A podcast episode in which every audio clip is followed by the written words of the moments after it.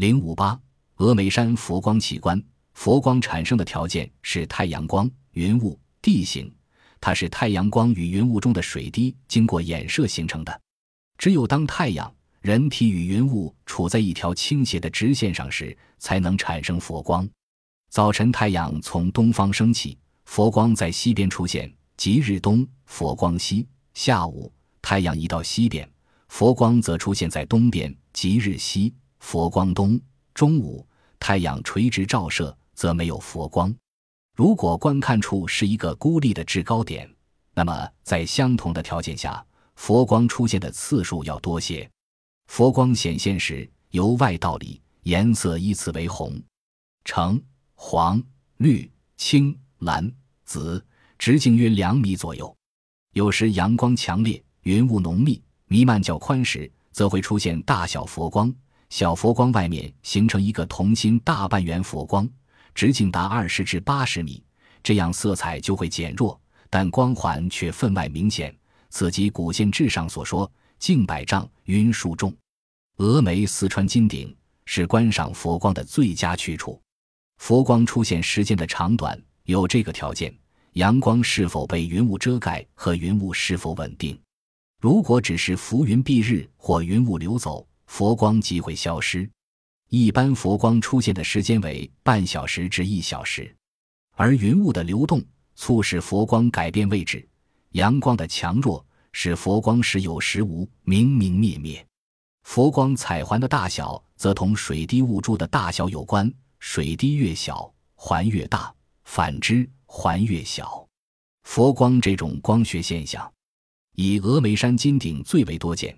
因为峨眉山的气象条件最容易产生佛光，所以气象学上索性将这种佛光现象称之为峨眉光。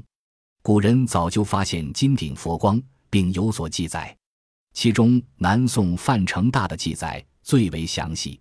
孝宗淳熙四年（一千一百七十七年），复一言殿之岛，峨分雾四起，浑然一白。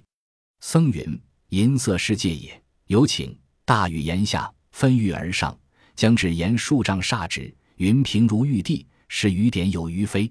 俯视檐腹，有大圆眼卧平云之上，外晕三重，美重有轻，黄、红、绿之色，光之正中，虚明凝湛，观者各自见其行现于虚明之处，毫厘无隐，亦如对镜，举手投足，影皆随行，而不见旁人。僧云：摄身光也。此光寂寞，前山风起云池，风云之间复出大圆香光，横亘数山，尽诸异色，合集成彩，峰峦草木皆鲜艳炫魁，不可正视。云雾既散，而此光独明，人谓之清现。凡佛光欲现，必先布云。所谓兜罗锦世界，光相依云而出，其不依云，则谓之清现，即难得。实情光见移。过山而西，左顾雷洞山上复出一光，如前而稍小。须臾，已飞行过山外，至平野间转徙，得得与岩正相直，色状巨变，遂为金桥。大略如吴江垂虹，而两匹各有紫云捧之。凡自午至未，云雾静尽，谓之收颜。独心桥现，至西后始末。无传录。其实，佛光只是一种自然现象。只要具备产生佛光的气象条件，随时随地都可产生。说穿了，并不神秘。例如，泰山在岱顶碧霞祠一带，经常出现佛光，当地人称为“碧霞宝光”。相传，碧霞祠中的泰山女神显灵，接引那些幸运儿到极乐世界去时，就会出现泰山的佛光。世间的凡夫俗子有幸见到泰山佛光，便会被超度为神仙。吕洞宾在泰山修炼成仙，就是因为见到了泰山佛光。有了这些美丽的神话传说，从古至今，无数旅人游客怀着虔诚的希冀，攀登泰山，祈求佛光的福佑。在夏、秋两季，泰山最具备产生佛光的气象条件，因而这时期可以多次看到佛光。据记载，我国和国际纪年委员会有关组织。